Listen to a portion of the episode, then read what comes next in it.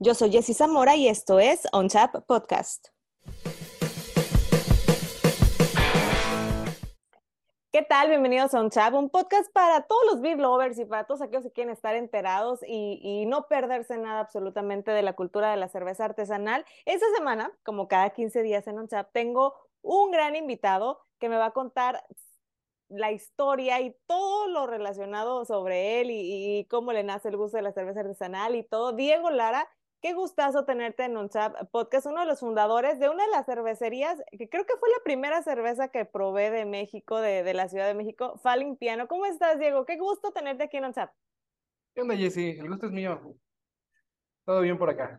Eh, qué bueno, hace ya un ratito que no voy por allá, pero seguramente lo primero que haga cuando vaya, además de saludar a mi familia, es irme a dar una vuelta en Falimpiano, porque creo que no, no nada más yo, Diego, sino, sino todos, es, es impresionante ver el, piano ahí colgado y es como que una de las cosas que más llama la atención, ¿no? ¿Cómo, cómo, digo, antes de meterme ya de lleno a la materia, yo quiero que me saques de esta, de esta duda de cómo, cómo es que, que, que deciden colgar el piano de ahí.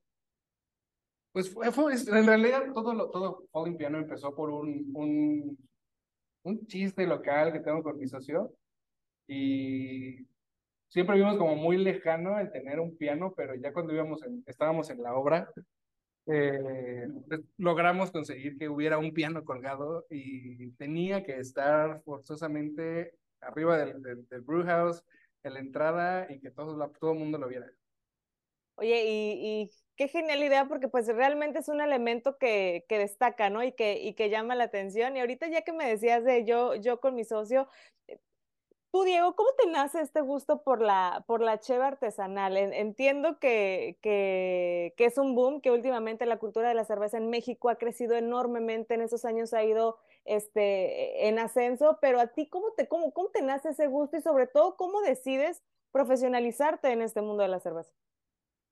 Pues mira, era por ahí del 2010 más o menos, eh, cuando conocí a mi socio por azares del destino. En realidad no nos llevamos nada bien, pero, pero bueno, o sea, por, por una y otra cosa, eh, terminamos en, en, en un depósito, que seguramente ubicas a los depósitos que todavía existen, eh, tomando Minervas, tomando Paulaners, tomando Erdinger, Hofbräu, todas esas cervezas que había en esos años.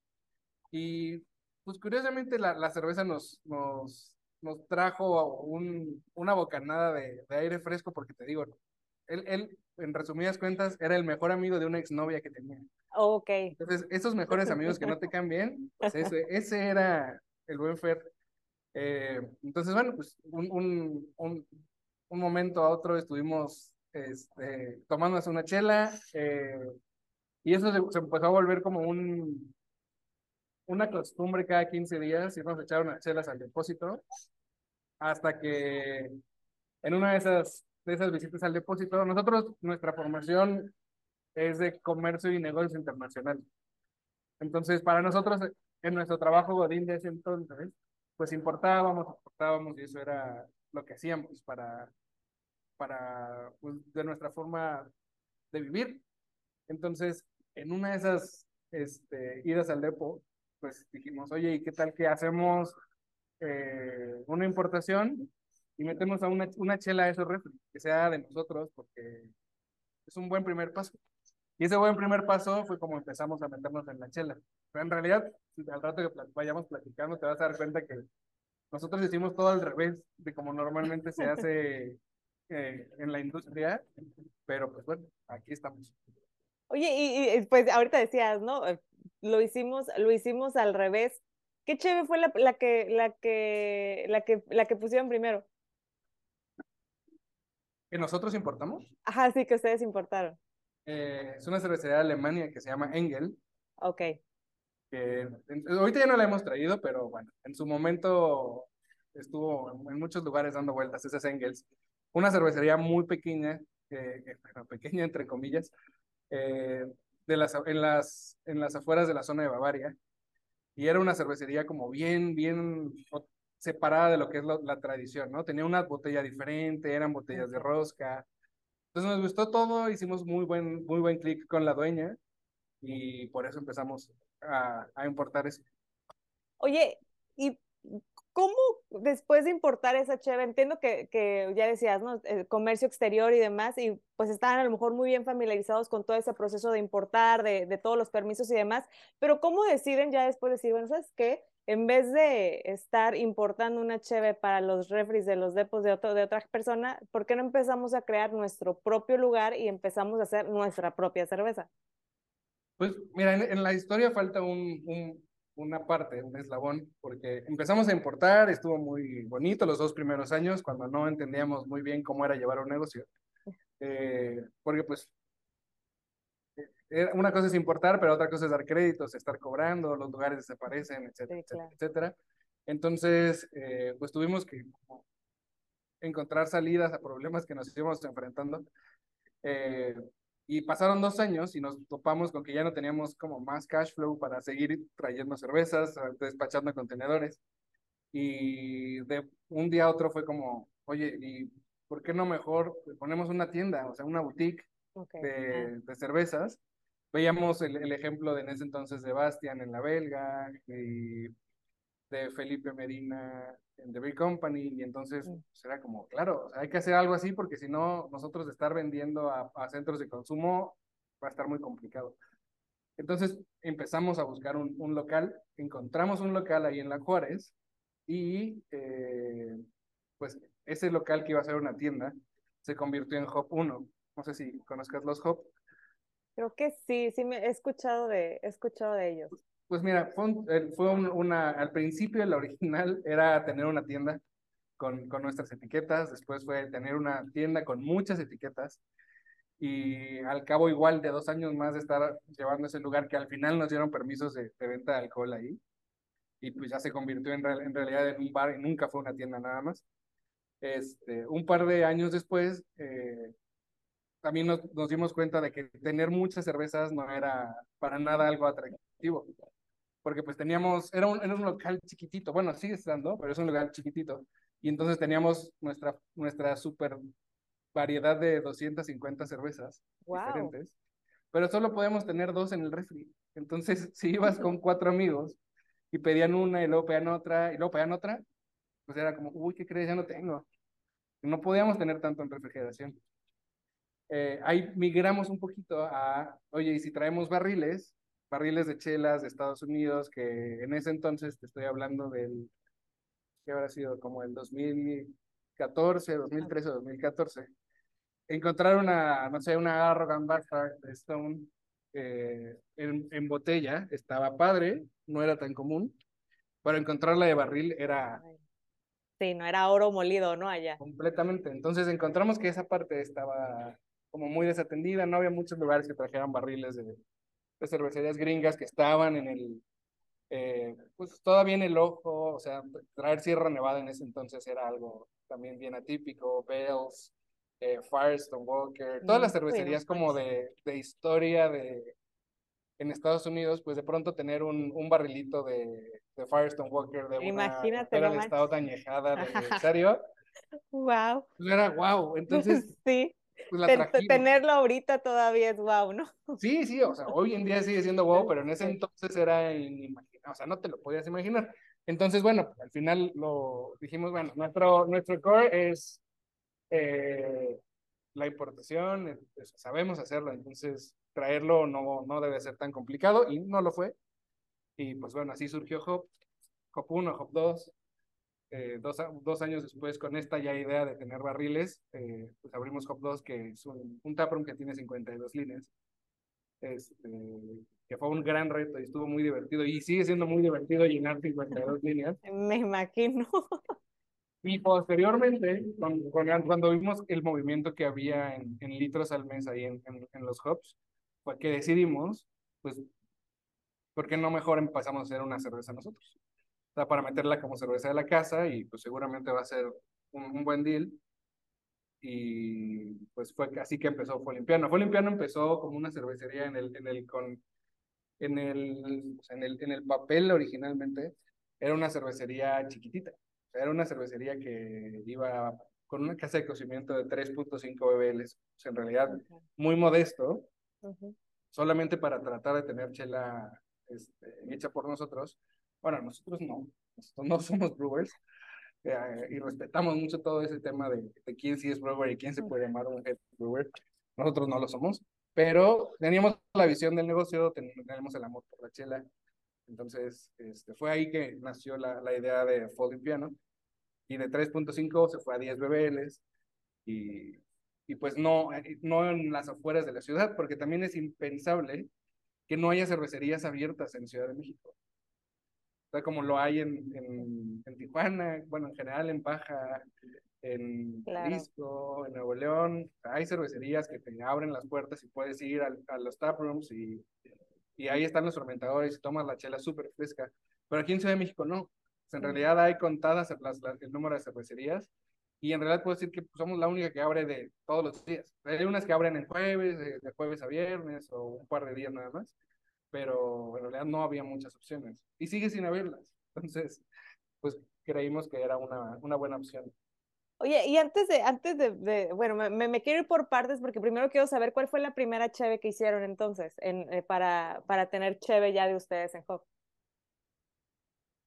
En Hop hicimos, era, era muy house lo que hacíamos en realidad. Hay una cerveza que está en un tap que hicimos nosotros, sí fue hecha por nosotros en la cocina de, eh, solíamos ser roomies, Fer y yo. Entonces ahí en nuestra cocina, en un mini equipo muy rudimentario de esos de Brewhouse, hicimos una chela que se llama Stout de Closet. Y la encuentras en un tap y está muy bien rayada. En realidad era, era, era eh, una Black IPA, pero la hicimos tan mal, pero tuvimos tanta suerte de que salió tan bien, que, que pues, se llamó así porque la fermentamos en closet, o sea, para que no tuviera como tanta luz, estuviera más fresco, no teníamos control de temperatura ni nada.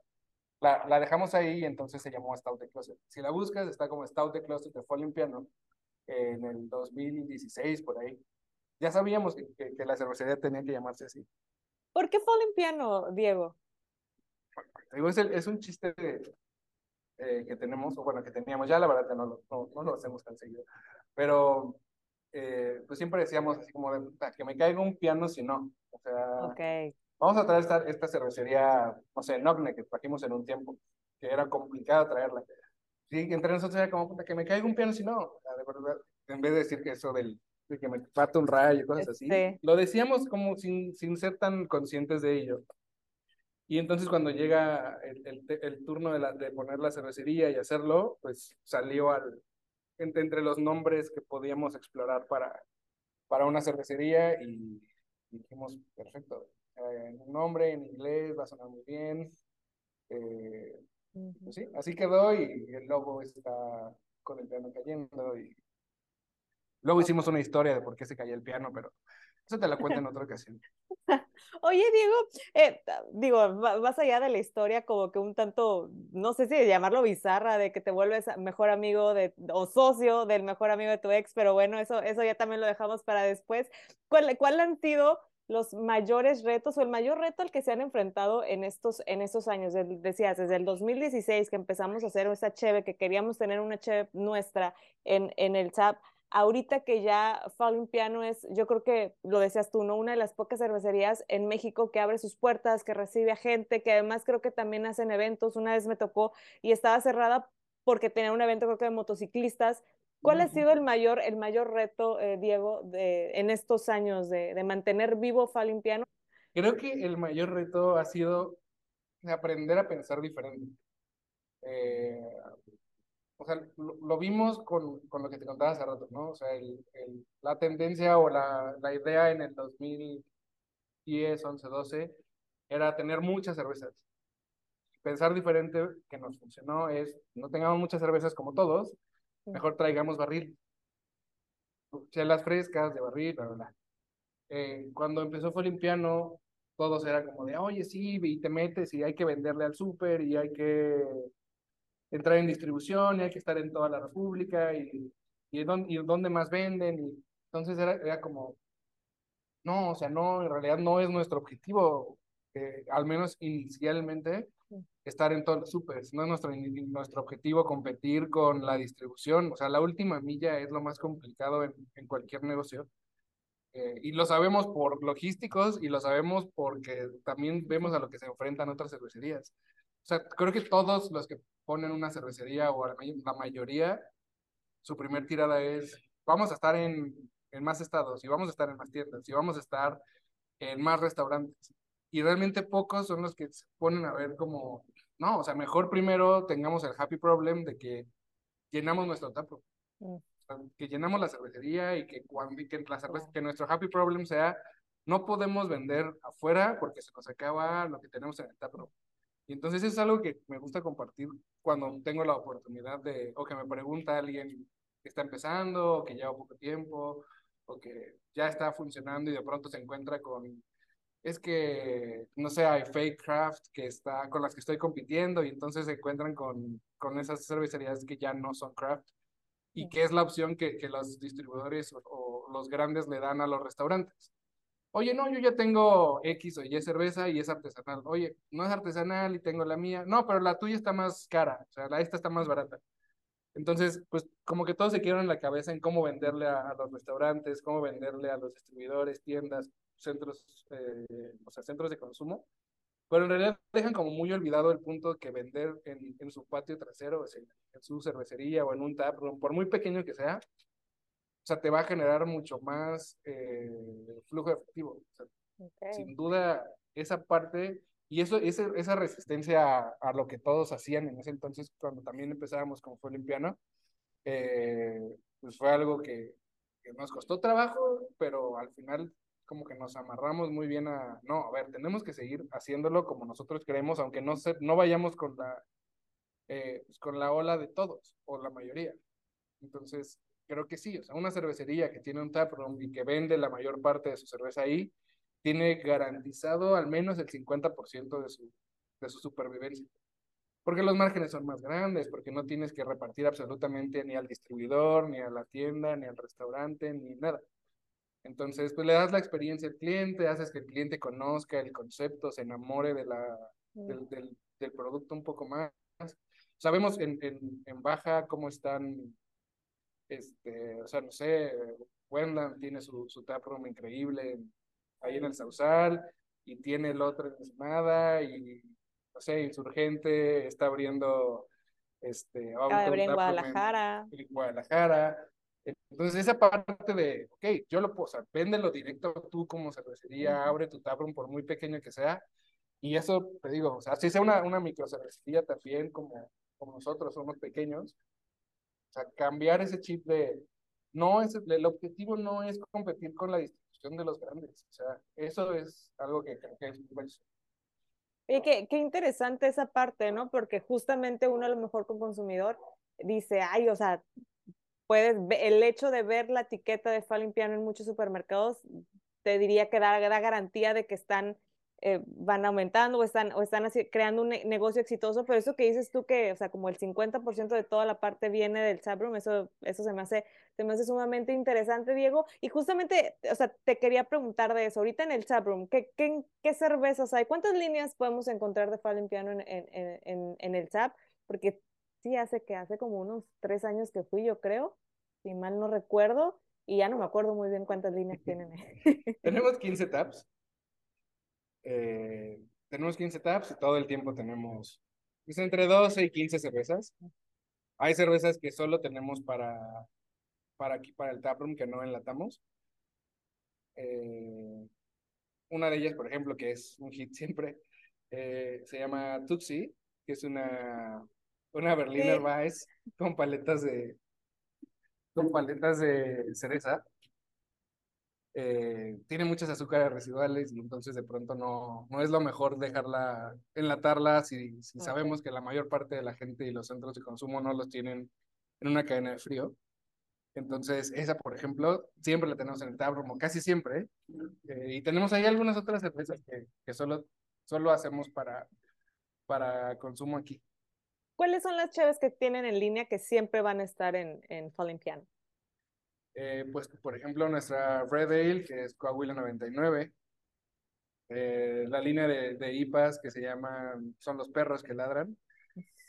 Y eso es la, te digo, ese, ese son los eslabones de la historia del por qué se cae el piano, pero eso es muy extenso y vamos a hacerlo más ágil hoy. Muy bien. Este, pero bueno, tenemos este, las IPAs, eh, tenemos la Session IPA, que es tu perrito está ladrando, eh, la IPA, que es tu perro está ladrando, tenemos una doble IPA que se llama tu perrote está ladrando, y tenemos una triple IPA que hacemos para el aniversario, eh, que es la jauría está ladrando. Ok. Esas normalmente están cambiando, cambiando la, temporalidad del año, pero siempre tenemos alguna serie de, de los perros.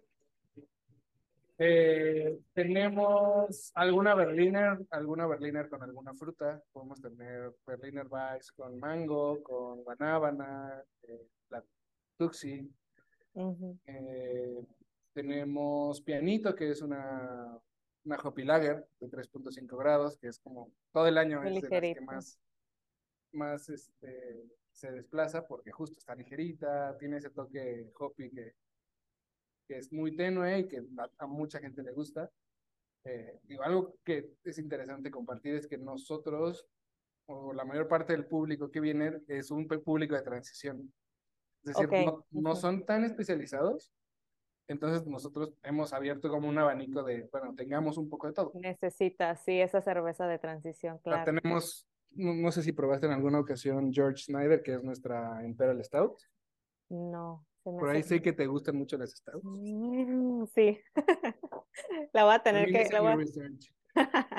Muy bien. Este, esa está todo el tiempo. Tenemos una Black Lager. ¡Ay, qué rico! Me, estoy. Bueno, Después de las stouts, ahorita estoy obsesionada con las black lagers, las black lagers, ¿no sabes? Ahorita como que la sensación que están causando en mí se me hacen tan ricas, como que, claro, sí, sí, sí. Juntan lo, como lo, lo, lo, de un stout, pero en algo ligerito, poco alcohol, fresco. Sí, sí, sí. Notas tostadas, o sea, sí, a mí también me gustan. Oye, ¿y cuál ha sido Dice, ya hablábamos ahorita como que de ese plan de negocio y ese reto que ha sido, ¿no? O sea, mantener Falling Piano o, el hacerlo crecer y demás, que decías, no nos metemos en distribución. Pero en, en, una, en una ciudad digo, ahorita tiene muy buena cerveza, Morenos, ustedes, Ciprés, este, hay muy buenas, hay muy buenas cervecerías, llego por allá también, pero ¿Cuál ha sido justamente ese reto al que te has enfrentado? Sobre todo también lo decías, ¿no? Nuestro consumidor es ese consumidor de transición que apenas está descubriendo la cheve. ¿Cómo es eh, mantener a ese consumidor o hacerlo regresar? ¿Cómo ha sido todo e-, ese proceso también e-, en una ciudad que a lo mejor eh, no era tan chelera o tan fanática de la cerveza artesana? Pues mira, creo que es un conjunto de muchas cosas. Bueno, una es siempre pues tener eh, chelas que innovan, nos jugamos muchísimo con las etiquetas, jugamos, este, nos agarramos de, no sé, la chela de Mario, la chela de el mes del orgullo, eh, que le, le, agregamos glitter, o sea, toda esa parte de innovación en cerveza que da de qué hablar, digo, Gancito por Gancito nos crucificaron muchos. Seguro, no sé si te, si te tocó. Eh, sí, sí me, sí vi toda la, esa parte del Gancito. Bueno, o sea, al final eh, digo, para, para hacerlo bien hay que hacerlo mal. No digo que lo hicimos mal del todo, hay muchas cosas que corregir y, ya estamos en ello y van a tener muy este, noticias muy pronto de nuevas cosas que estamos haciendo que al ratito te cuento, creo que vale mucho la pena contarte eso. Este, pero bueno, es esta parte de, tener un mix de cervezas que, llaman la atención para varios nichos. O sea, para, eh, para redes, pues sacar todo lo que es con etiquetas funciona muy bien. Eh, para nuestros clientes cautivos, el de estar sacando este, cervezas o berliners con, con frutas que son ligeritas. Aquí te encuentras al, consumidor que te dice, no me gusta la cerveza porque es amarga. me llegó a pasar, lo, llegó lo llegué a decir. Creo que, a todos nos ha pasado, o sea, ninguno nació ni entró al mundo siendo experto, todos hemos este, surfeado esto con, con altas y bajas. Pero bueno, al final, al final del día tener eh, ese cliente que está en, en, una transición, pues es escucharlo bien. Y es una súper chamba, no solo de nosotros, ¿eh? de todos, o sea, de todos los taprooms, cervecerías. Eh, el, hecho, imagínate que llega gente que no sabe de cerveza y que por azar del destino llegó al, al taproom y no, no haces un, un buen como, una como buena introducción a saber qué es lo que te gusta Oye, la primera, una pregunta bien sencilla, ¿qué, este, ¿qué cerveza te gusta? No, no me gusta la cerveza, ¿por qué? Porque es amarga. Ok, ¿te gustaría probar una cerveza dulce? Y la mayor parte de la gente que está en esta, este tema de transición es como, ¿hay cervezas dulces? Mm. Sí, claro, podemos dar, mira, tenemos una con paletas de cereza. Órale. Oye, tenemos una, no sé, para el estado, por ejemplo, eh, tenemos una que te va a recordar café, eh, chocolate, wow, a ver, sí, me gustaría probar algo. Entonces le, das algo correcto, pero te interesas unos minutos. O sea, no solamente le entregas una chela por entregarle una chela, mm. sino hacer esa, esa chamba de los meseros, del staff de barra, de nosotros, o sea, de conocer a ese cliente que es un potencial cervecero artesanal, creo que es súper importante en toda la industria como eh, para dar una buena experiencia. Si, si alguien te dice, no me gusta la cerveza, y no le hiciste la, la pregunta, no me gusta la cerveza por amarga, y le das una, una IPA, o sea, va, va, a jurar que la cerveza, toda la cerveza artesanal sabe amarga y no me gusta. Entonces creo que es como una, una gran chamba que tenemos que seguir haciendo todos. Este, y pues... Sí, es... es, un poco de tu pregunta.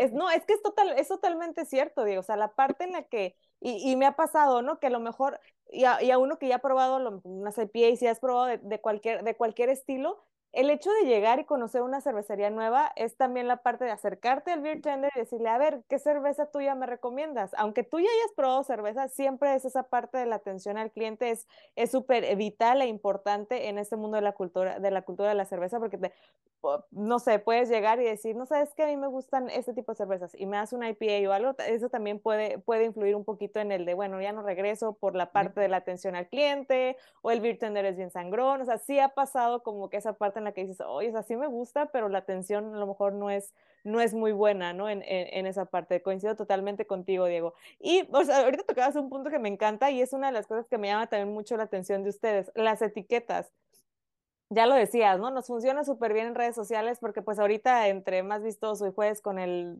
con los memes y te metas en lo que hay en tendencia es, o sea, súper favorable para crecer en tu negocio. Pero, ¿cómo se les ocurre esta parte? Porque también es muy ingenioso, Diego, esta parte de las etiquetas, de los nombres, ya decías tú, la jauría está ladrando cuando es una, una, este, una triple, una, o cuando es una, bueno, toda esa parte, ¿cómo, cómo les viene o, o, de quién, o de quién es el, e, esta, esta labor artística también? Pues mira, es un, es un equipo en realidad, este, donde todos opinamos y todos tenemos, sí tenemos muy, muy como eh, marcado esta cultura pop, porque pues, al final nuestro consumidor en este momento son personas que tienen entre 25 y 45, 55 ah, años. estoy todavía dentro del rango de edad. Así voy entrando, mira, cumplí apenas los 25. Excelente, ¿ves? Entonces, este, o sea, este, este tema de cultura pop, este, que, que, causa una cierta nostalgia, en, que te encuentras algunos eh, elementos de tu infancia, de tu juventud, eh, nosotros creemos que son súper importantes para crear un vínculo con las personas. O sea, nosotros sí nos quisimos alejar por completo de una etiqueta que cambia, es exactamente el mismo, tal vez el logo de la cervecería y, y las demás solo cambian de color. ¿Sabes? Y entonces tienes una IPA, una Amber Ale, una Stout y una Lagercilla y, y, nada más cambia el color de la etiqueta. Nosotros sabíamos perfectamente hace cinco o seis años que ese, ese estilo no lo queríamos tener nosotros, eh, sino retratar un poquito qué era vivir en la Ciudad de México. Por ejemplo, eh, ahorita sacamos una, una India Pale Lager que se llama Monografía, y tal cual viene ilustrada como una monografía de las de papelería. La gente, la gente de hoy no sabe qué significa, qué significa una monografía. hoy en día es todo internet. Entonces, en nuestra conceptualización de qué es vivir en la Ciudad de México, eh, pues era eventualmente, cuando éramos niños, ir a la papelería el domingo en la noche a tocar a la señora que nos abriera porque teníamos que llevar una monografía el lunes. Entonces, por ejemplo, ese elemento este, pues es un parte de, como de la nostalgia. Eh, tenemos otras etiquetas que, ya te, puedo comentar, no sé, en algún momento sacamos una IPA que se llama Lancha en el Metro. hubo un accidente que no nadie salió herido en nada, pero eh, un, un remol que jalaba una lancha tuvo un accidente y la lancha terminó adentro del metro. Ok. Entonces había una imagen en un periódico de esos amarillistas donde se veía la lancha adentro de las vías del, del metro y entonces en eso se inspiró el ilustrador que trabaja también con nosotros. Y entonces hizo una, una etiqueta así y entonces la sacamos. Son cosas que tal vez el, el, el, consumidor de la Ciudad de México va a entender perfecto. Sí. Porque justo nosotros estamos muy arraigados en ser pues, la cervecería local de la Ciudad de México. ¿Y cómo, cómo, les, cómo les ha ido con eso, Diego, con ser la cervecería local de la Ciudad, de, la ciudad de México? Eh, o sea, ha funcionado. O sea, creo que hay varios elementos aquí en el taproom que, que te describen mm. lo que es el, el, el, habitante de la ciudad, como nuestro, eh, pues la frase que está en, una de las paredes, no sé si, si la viste, de qué significaba vivir aquí, ¿no? Este, el, el, neón que está en la entrada de Chela de la CDMX. O sea, creo que sí hemos ido avanzando en esa parte de, de pertenencia con el habitante de la ciudad, no solamente el que nació aquí, sino el que llega a la ciudad a vivir, eh, extranjeros o simplemente eh, pues personas que vivían en otros estados y se llegaron a la Ciudad de México y ya conocen eso y de pronto lo leen y es como, ah, sí, qué cagado, es verdad. hemos, hemos ido trabajando en eso, eh, creo que es un, un, trabajo que no acaba nunca. Oye, pero ¿Cómo es ahorita, decías, ¿no? Hace cinco o seis años eh, que ustedes ya abrieron y que ahorita están como que quieren ese estandarte de la, de la cervecería local de la Ciudad de México. ¿Cómo ha avanzado también el consumidor? Sí me decías ahorita, tengo consumidores que han sido, este, o sea, que van como que en esa transición de la cerveza artesanal, pero ¿cómo ha crecido también el, el consumidor de la cerveza artesanal en México?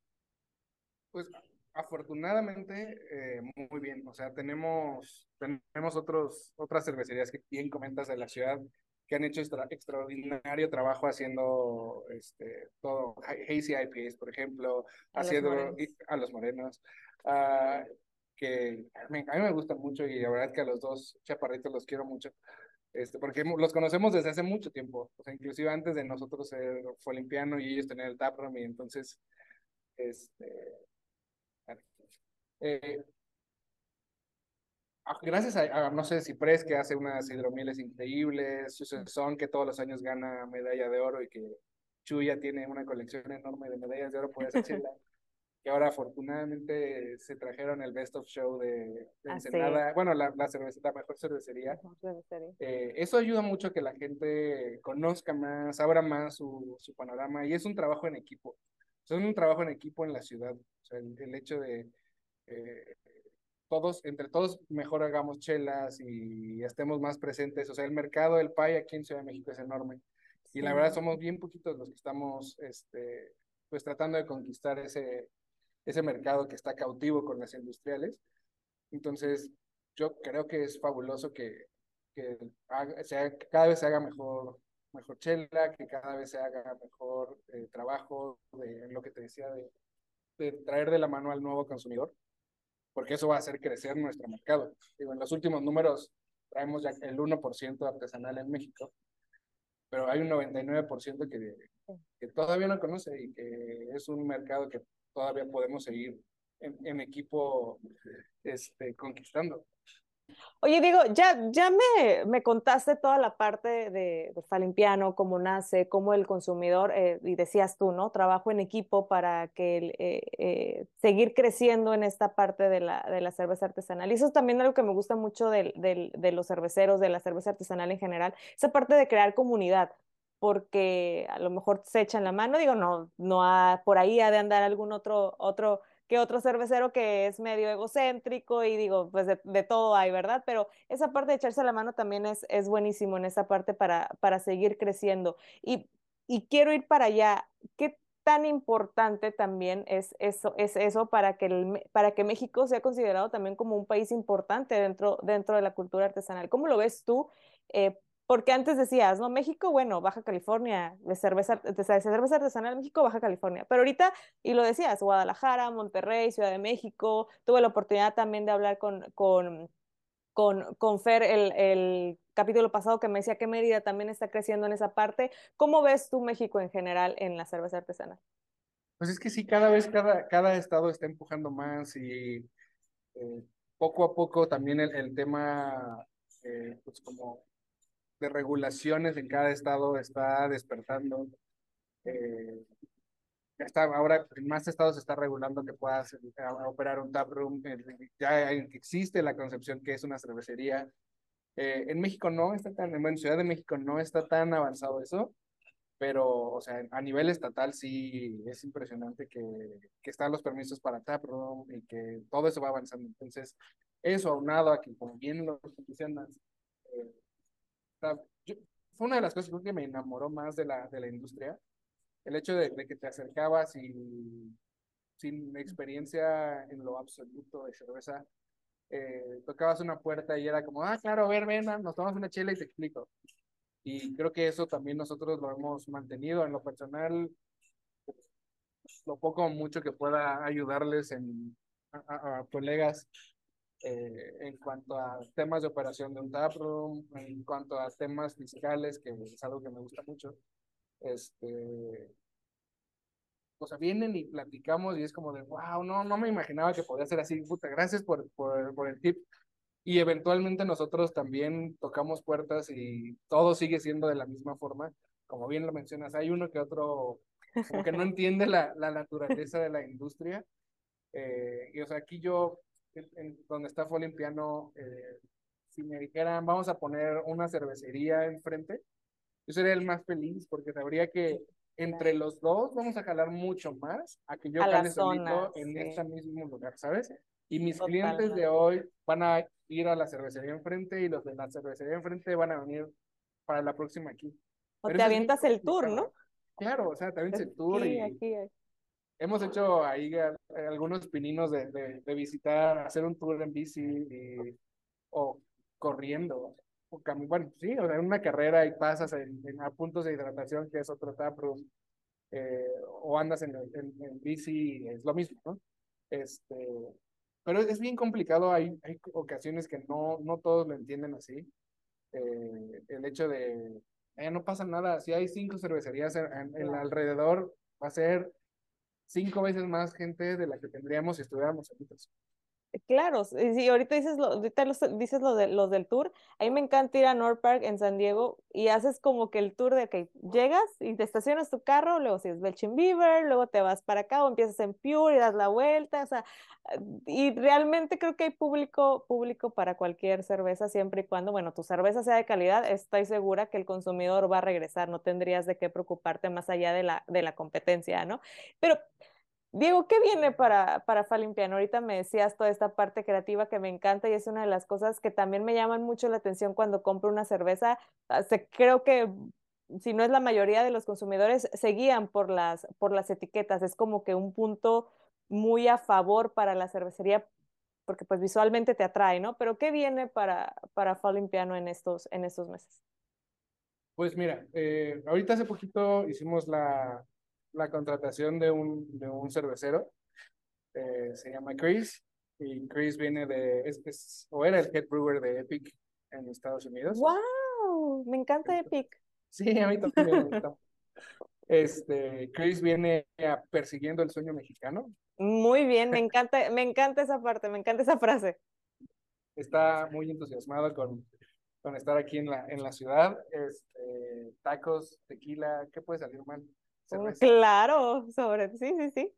Entonces, bueno, este, Chris viene un poquito eh, a ayudarnos a, mejorar procesos, a implementar este, pues un conocimiento que, como lo, reiteraba desde el principio, ¿no? Pues en Inferno ya somos cerveceros, no somos brewers, conocemos lo básico, pero no, no hasta al, grado técnico de, de ya estandarizar un proceso y luego algo muy importante para nosotros es la consistencia, ¿no? Si una cerveza te salió bien, pues tiene que, y así les gustó a los clientes, pues tiene que ser la misma exactamente. La próxima. Entonces, este, pues eso requiere tiempo, dedicación, constancia, disciplina.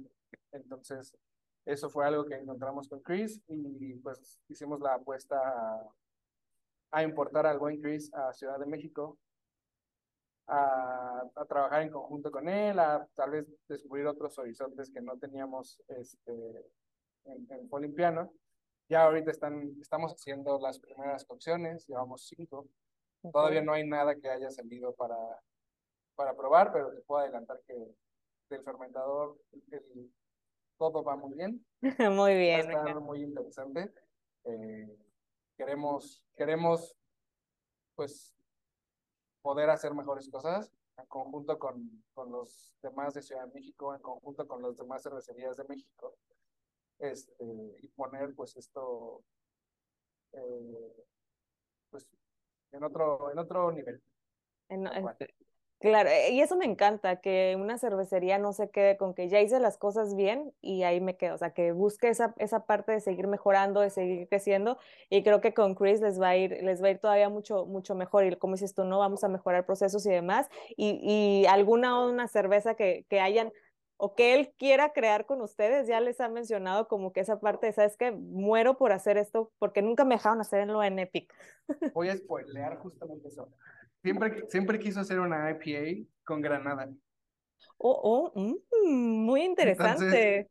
fue así como su, su, su cartita a Santa Cruz y le dijimos, no te diga más, pide lo que necesites para hacer tu, tu IPA con granada.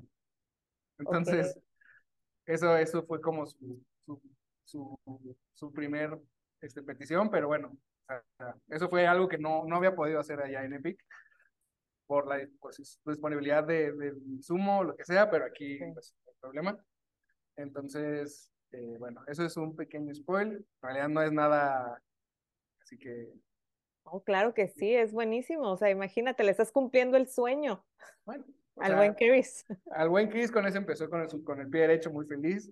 Ahorita ya está haciendo, está haciendo otras cosas y para el aniversario, que es el 20 de, de mayo, eh, tendremos eh, nueve cervezas experimentales ya hechas en su totalidad por Chris y creo que va a estar bastante interesante. ¿Algunas que me puedas decir? Eh, vamos a hacer unas, un sour slushy con, uh. con frutos rojos. vamos a hacer una, una cerveza con palanquetas. Pero también todo este tema este, gastronómico para Chris que lo hemos llevado al, al, a los mercados. y sí, claro. O sea, el mamey, por ejemplo, no lo conocía. Y ahora que lo probó fue como, wow. O sea, es un, es un sabor que no tenía idea que existía. Que me encantó. Entonces, bueno, ahí este, Chris está, pues, lucubrando, pensando. ¿Qué otras cosas? Los nuevos sabores se está conociendo y se vendrán, se vendrán buenas cosas. Eh, pues, que irán probando la gente. Muy bien, oye, muy bien. ¿Y, y alguna colaboración? O sea, no sé si, no sé si ustedes ya han hecho colaboraciones, pero algo, algo, que, algo que pueda venir también para, para, para ustedes que les gustaría o que anden en pláticas por ahí. Eh, pues yo creo que sin duda eh, buscaríamos hacer algo con, con los amigos de Cardera. qué bueno. Eh, Me encanta Cardera también. Sí, la verdad es que Armando este, y, el crew de, de Cardera también son buenos amigos. Entonces, bueno, una vez que ya está, eh, hayamos estandarizado pues los nuevos procedimientos, procesos, insumos, etcétera, pues sí, sin duda antes de la pandemia eh, nos la habíamos haciendo colaboraciones eh, en Estados Unidos, pues fuimos a Denver, hicimos cuatro colaboraciones allá, fuimos a Portland, también hicimos colaboraciones por allá. Este, entonces, pues esperemos retomar ya que estamos dejando la pandemia atrás o aprendiendo a vivir con ella. No sé, qué, sea. Ya no sabemos si claro. Pero sí, definitivamente ya tenemos que, que volver a, a, a, colaborar porque lo más importante de colaborar es que aprendes, que refuerzas, que convives con, con otra, en, pues, o sea, con, otro, con otra realidad en, de otra cervecería, en otro estado, en otro país, y eso te suma muchísimo conocimiento, experiencia y buenos amigos. E, eso es justamente lo que te iba, lo que te iba a preguntar. Eh, evidentemente, digo, más allá de la cerveza, ¿qué es lo que te deja una colaboración, no? Pero pues ya me lo has dejado muy, muy en claro. Sí, sin duda, o sea, un brew day, eh, te digo, aunque nosotros no somos brewers, eh, siempre que hemos hecho alguna colaboración va alguno de los brewers que, que, que, trabajan con nosotros. Este, y desde el hecho de a qué hora empieza la, el, brew day, cuál es la rutina del cervecero, si desayuna, no desayuna, si lleva desayuno, o sea, nos ha tocado, nos tocó este, en, en una cervecería en, en Denver que tal cual llegó con, con bagels. Bagels, Oh. sí, sin, sin relleno, nada, o sea, tal cual era bagels porque era día de, de cocimiento y es lo que desayuna cuando hace un, un cocimiento. Ok. Entonces, pues sí, bueno, pues está padre, es como yo supongo que llegar con conchas aquí en... en ¡Ay, qué rico! Unos cochinitos y café negro. Exacto. Entonces, pues, todo eso está padre. El, el platicar los problemas que tienen. Este, allá en Estados Unidos, este, esta misma cervecería nos decía, wow, tener tres mexicanos trabajando de gratis en la cervecería, sin duda es algo que me va a quitar el dolor de espalda, porque él era un one-man show, entonces él Ah, hacía todo. ok, wow. Entonces el, el hecho de que llegáramos allá y estuviéramos con él fue, estuvo muy padre. Eh, y sí, o sea, básicamente este aprendizaje es eh, sin duda algo increíble de las colaboraciones. Eh, qué padre, Diego. Oye, ya la última y nos vamos, que tengo una, es una sección que tengo en el podcast y que yo- no sé si ya, ya la, la escuchaste, pero son preguntas eh, cortas, me gustan las respuestas rápidas y lo primero que se te venga a la mente, porque siempre digo que es eh, lo que, lo más sincero y lo que, lo que proviene de tu corazón. Así es que, ¿estás listo, Diego? Listo. Va, diez- describe en una, en una palabra o en una frase corta qué es para ti la cerveza artesanal. Eh,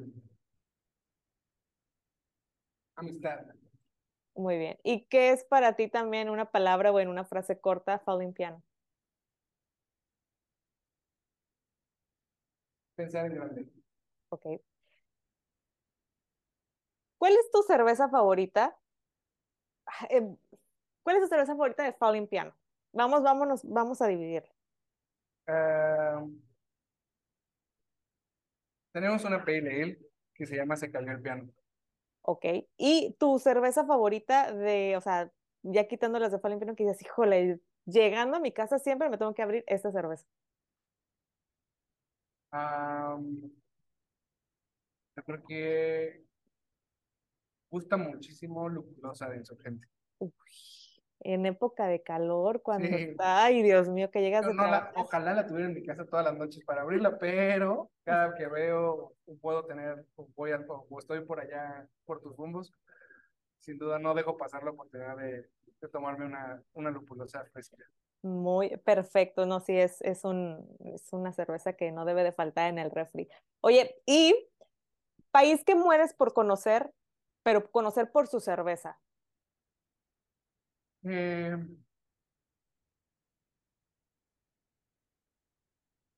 yo creo que me encantaría conocer Nueva Zelanda y probar esos lúpulos, esas fresh IPAs con lúpulos locales. Creo que sería un- Sí. uno de mis destinos cerveceros que, me que sí. falta ponerle el cheque. Muy bien, muy bien. Oye, y hay un estilo, digo, yo sé que ahorita a lo mejor han, han hecho varios estilos, han, han experimentado, van a salir todas estas cervezas experimentales para el aniversario, pero un estilo que digas, híjole, algún día yo sé que lo vamos a tener aquí en Fallen Piano. Eh, algún día vamos a tener una excelente pastry stout. Uh, ay, qué rico, con Y una será, espero que sea con ganas. Ok. Nuevamente, o sea, repetir, repetir eso hasta que me salga increíble. como debe de ser. Muy bien. Oye, y, o sea, ahorita ya hablabas, ¿no? De las colaboraciones que has hecho en Estados Unidos y demás, pero una colaboración que digas, híjole, o sea, neta que si algún día hago la colaboración con esa cervecería, ya es como de wow, mi, mi wow.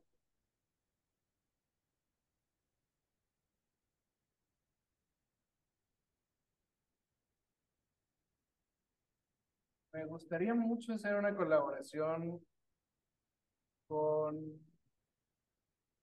Ay, Dios. Tic, tic, tic, tic, tic. Tic, tic, tic, tic. Ah, con, eh, bueno, es que sí, supongo que con, con el buen Semilla en Argentina. Ok. eh, se llama Juguetes Perdidos la cervecería. Lo he escuchado, fíjate. creo que hacer algo con él, dando todo el trend de Estados Unidos y de, pues, no sé, Dinamarca, etcétera, etcétera, o sea, voltear a Latinoamérica, Argentina, creo que, también lo está haciendo muy bien, al igual que Brasil. y, con juguetes perdidos sería lo que sí me, me volaría la cabeza muchísimo.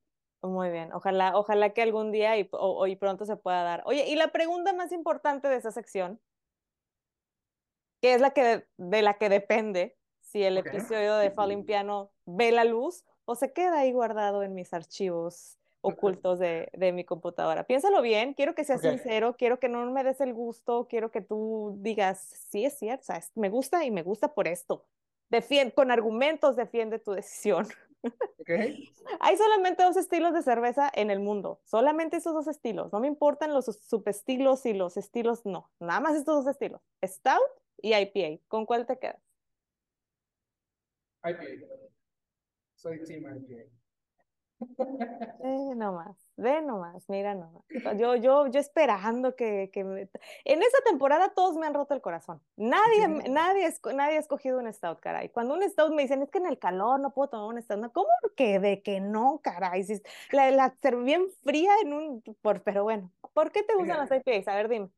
Trata de convencer. Me gusta lo fresco. Ajá. Me gustan los aromas frutales, cítricos, eh, y sobre todo, de una, de una IPA me puedo tomar seis, seis chelas, siete chelas, pero en un estado, yo creo que no podría pasar de la tercera. Por una, por el alcohol, y dos, por la saturación y por la intensidad de los sabores gustados. Bueno, está bien, ok. Pero, Muy bien. Muy bien, Diego. Muy bien. Pero bueno, siempre tendré entonces un estado para para abrir cuando, cuando vengas a, a Por favor, por favor, que mire que ya tenía mucho tiempo queriéndolos invitar al, invitar al programa y no sabía que teníamos algo en común tú y yo, al buen Emilio Lara, entonces es, hasta que se me hizo tener, tener a Falimpiano, porque la verdad es que es una cervecería que me gusta mucho, que tuve la oportunidad de conocer en, eh, cuando, estuve, cuando estuve por allá y me llamó muchísimo la atención, eh, sobre todo el piano, lo bien cuidado de los detalles, que llegas y justamente es eso, ¿no? Ves los fermentadores, ves la cervecería, ves el ambiente, eh, también la, la, la buena educación, por llamarlo de alguna manera, de tu staff que te recomienda cervezas. Diego, la verdad es que muchísimas felicidades por todo este proyecto. Eh, porque se ve que, que, está bien planificado, que está bien pensado de acuerdo, de acuerdo al consumidor y sobre todo también porque las cheves están ricas, están, están buenas. Me gusta mucho también la creatividad que ponen en ellas. Yo aquí las puedo conseguir en, eh, me parece que en Cactus también, también, también tienen, tienen, tienen Falling Piano por acá. Entonces, muchísimas felicidades, Diego, por este proyecto, porque sigan creciendo, que sigan sumando y sobre todo ahorita que, que con Chris les va a seguir yendo de maravilla. Muchísimas gracias, Diego, por compartirme tu historia aquí en Onza Podcast al contrario, muchísimas gracias por, por el tiempo y te va a llegar entonces una cajita con las nuevas chelas para que las pruebes. Cuando esté todo listo, te voy a guardar ahí para mandarte una, una cajita y lo digo para que quede de, Muy bien. Queden de testigo todos. Aquí está, aquí está grabado, no se me puede echar, no se me puede echar atrás porque ya han habido varios que me dicen, no, sí, te, ¿cuál? Pero bueno, está bien. Si no, yo me voy a digo en la grabación. yo me voy a tener que ir también a dar, a dar una vuelta por allá este, para que también me des todo un tour por, por, por Falling Piano. Pero muchísimas gracias, Diego, por haber estado aquí en Onza Podcast. Gracias, Jess. Hasta luego. Estés bien, bye. Esto fue On Chat. Yo soy Jessie Zamora y nos escuchamos dentro de 15 días con otro gran invitado ligado a la cheve artesanal.